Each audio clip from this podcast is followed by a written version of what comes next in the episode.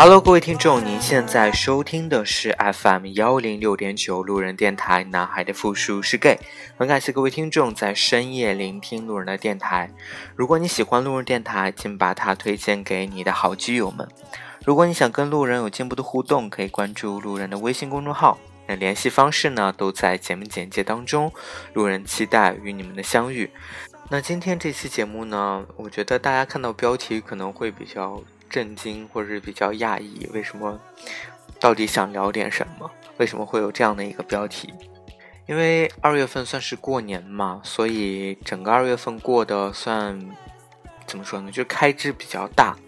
有一天跟朋友在聊天，然后我就跟他说了，我就说这个月的开支其实还蛮大的。他就问我说：“嗯，大概都花到哪些地方？”我就跟他说：“嗯，其中有一笔蛮大的费用是给了我的这个。”侄子当红包，那个，嗯，我这个朋友就很诧异，说你居然给了这么多。其实我自己也不想给这么多，但是我的父母就是有旁敲侧击的，就是暗示我说要多给一点，因为他们其实给的就蛮多的，就他们就说，哎，我们都给这么多，你给这么少可以吗？所以这个红包给的也算蛮大的。导致这个月的这个开支就比较大，于是我朋友就说，其实挺不能理解，就是我的父母为什么会这样做，就是这样这样有一点逼迫我的这种性质。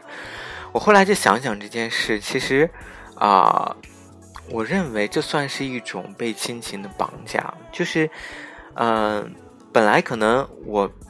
我确实是有这个意向，说要给我的这个侄子去给这个红包，给这个压岁钱，但是我的父母从中就是干涉，算是干涉了一下。那在他们的这个眼里来说呢，就是大家都是一家人，这个我的侄子是跟我一个姓，就是我们李家人的这个后代，那钱就算是给多了，也都是给的自家人身上，也没有给外人。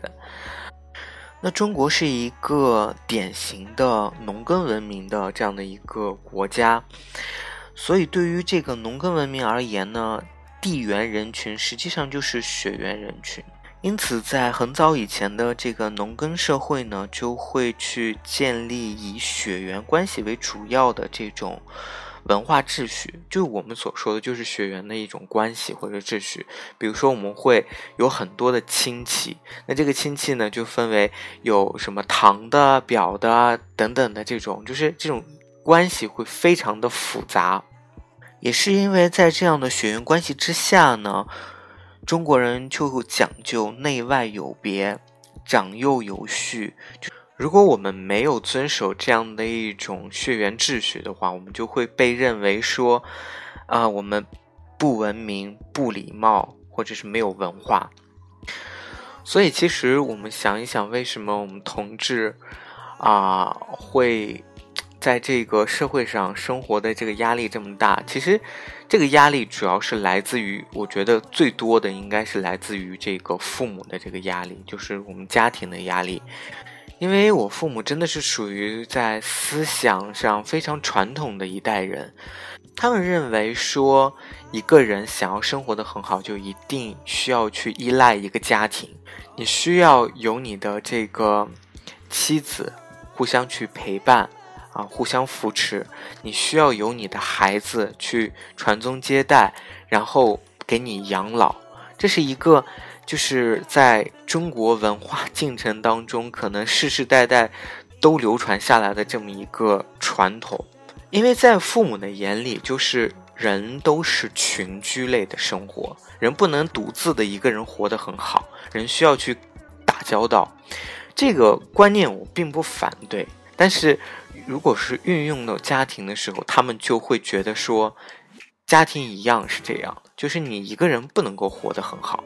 他们没有一个自己或者独立的一种概念，当然不是说他们没有独立生活的能力，而是说，就是独立去一个人长时间的去生活的这样的观念，他们是不能够认同、不能够理解的。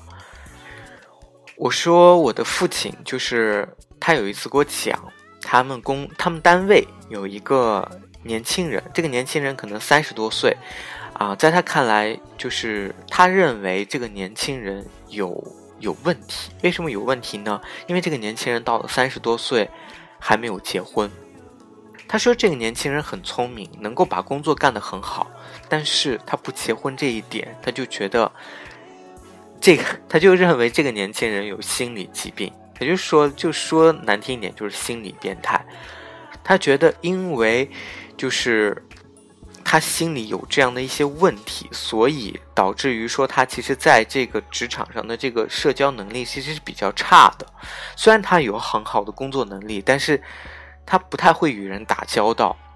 所以我的父亲经常会用这个这个例子来教育我说：“你一定不要像他一样，你一定要结婚生子。”我再讲一个我母亲的一个这个故事啊，就是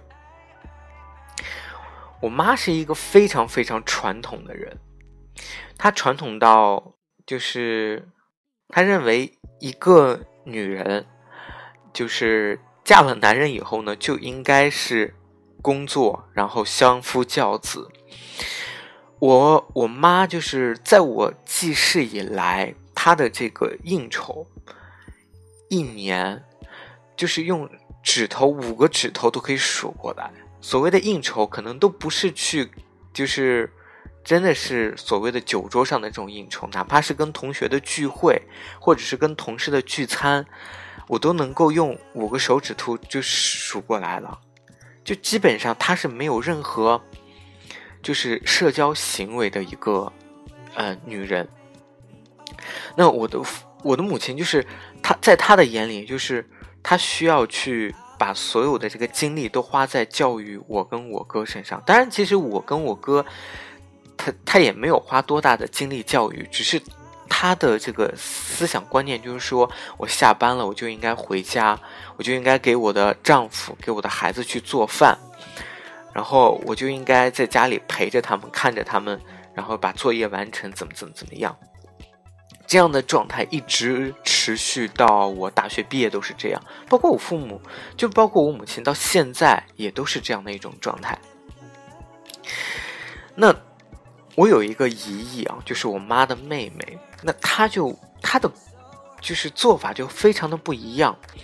我记得那个时候，因为我的这个弟弟呢，应该是小我三岁，那个时候。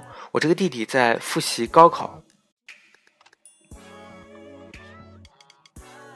但是我的姨姨基本上属于一个嗯，私下里社交活动比较多的一个人，经常会跟一些朋友呀，或者是一些同事呀出去吃饭，呃，有些时候就是他。他去吃饭，他就会给我这个表弟给钱嘛，就说那你晚上自己去解决你的晚饭就好了。因为我表弟自身本来也要上晚自习之类的。我妈那个时候就知道这件事情的时候，她就很不很不爽，她就会去教训我的姨姨说：“你应该就是你的孩子都要高考了，你应该把所有的这个。”精力都花在你的孩子身上，比如说一天三餐你要给他准备好，你让他吃得好，让他有精神。他在外面吃肯定不会吃得很好，这样不会影响他的学习嘛？等等等等之类的，就是我妈会以这样的说辞来告诫我的姨姨，就是告诉他说你不应该这样做。那从中国的这个传统上来说，我妈说的是没有错的。确实应该是母亲要做出一部分的牺牲，可能牺牲自己的这个娱乐时间，牺牲跟朋友聚会的机会，把这个时间跟精力都去照顾自己的孩子，给他准备一日三餐啊，或者是接送这个自习的上下课，呃，类似于这样的一些行为。但其实我一直以来都比较不太能够接受我母亲的这种思想观念。我认为说我们都是成熟的这种个体。那我这个表弟他已经都高三了，那他他也算是一个有自己思想意识的一个人了，他能够去做一些决定，啊，他知道怎么去照顾自己。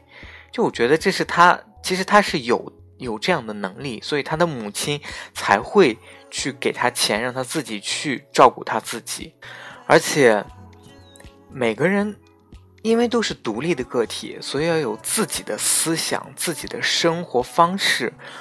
就像我们说，很多女生结了婚以后就要一定要变成家庭主妇吗？其实也不是，对不对？她可以去工作，她可以去有自己的生活，有自己的朋友圈。那其实有了孩子也是一样的，他需要有自己的这些私人的空间去倾诉，有这样的一个这样的一些社交活动，让他保持这种对生活的这种这种怎么说激情。那并不是说你有了孩子，你就要全身心为你的孩子而活，不是这样子的。人爱有很多种方式，你就是照顾也是一种爱的方式。但是，只是这种照顾的方式是什么样子的？那有些人是愿意亲自去照顾，亲自去做饭；那有些人呢，他是愿意说用钱去给他的孩子，让他自己去照照顾他自己。很多时候，就是我们会听到父母去抱怨说：“我都为你付出了这么多，你为什么还不努力？我给你倾注了这么多的心血。”我把所有的时间精力都花在你身上了，你为什么还是这样子？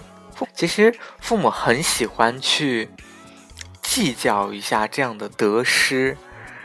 嗯，他所付出的时间精力投入到孩子身上，但是他的孩子没有回报给他他想要的这种成绩或者是结果，那其实父母心里就会感觉到很失落，父母就会去埋怨，可能会去埋怨自己的孩子。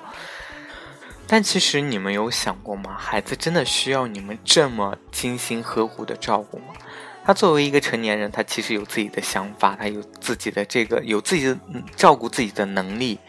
那也许你的孩子会很困惑，说为什么我的父母总是围绕着我转？为什么我的父母不可以有自己的生活，有自己的社交，有自己的时间、空间等等，去做他自己想做的事情？这也许就是我觉得。东方文化跟西方文化在思想上的这种差异，在其实就非常能够典型的体现在这个家庭教育上面。就当然，我不是说西方教育它就完全没有瑕疵，那肯定也是有的。只是说在这一点上，我认为西方的这个独立自主性，可能就是在孩子跟家长身上体现的会比较好一点。我觉得由于。中国自身发展的这个历史因素，嗯，他会去优先的追求所谓内心的这种品质。那这种品质可能就是要尊老爱幼啊，要孝敬父母啊，等等的这些就是良好的品德品质。所以呢，我们会以这样的思想观念来约束我们的行为。啊，比如说我们不结婚，那就是我们对不起父母；我们不生孩子，就是对不起我们的家族啊，等等这样的一些呃限制。但是我真心不想要让，不想出现这样的一种局面，就是说孩子会沦为父母实现自己理想的一种工具。父母呢，成为了孩子的奴隶。我更希望看到一种很平等的、对等的、独立的个体，两个个体，一个是父母，一个是孩子，能够平等的去交流，能够独立的有自己的生活、思想，还有社交。那父母可以给孩子建议，那孩子同样也可以给父母的建议，但以一种平等的这种身份来互相交流。对，好了，那今天这期节目呢，就说到这里。再次感谢各位听众在深夜聆听路人的电台，晚安喽，各位听众。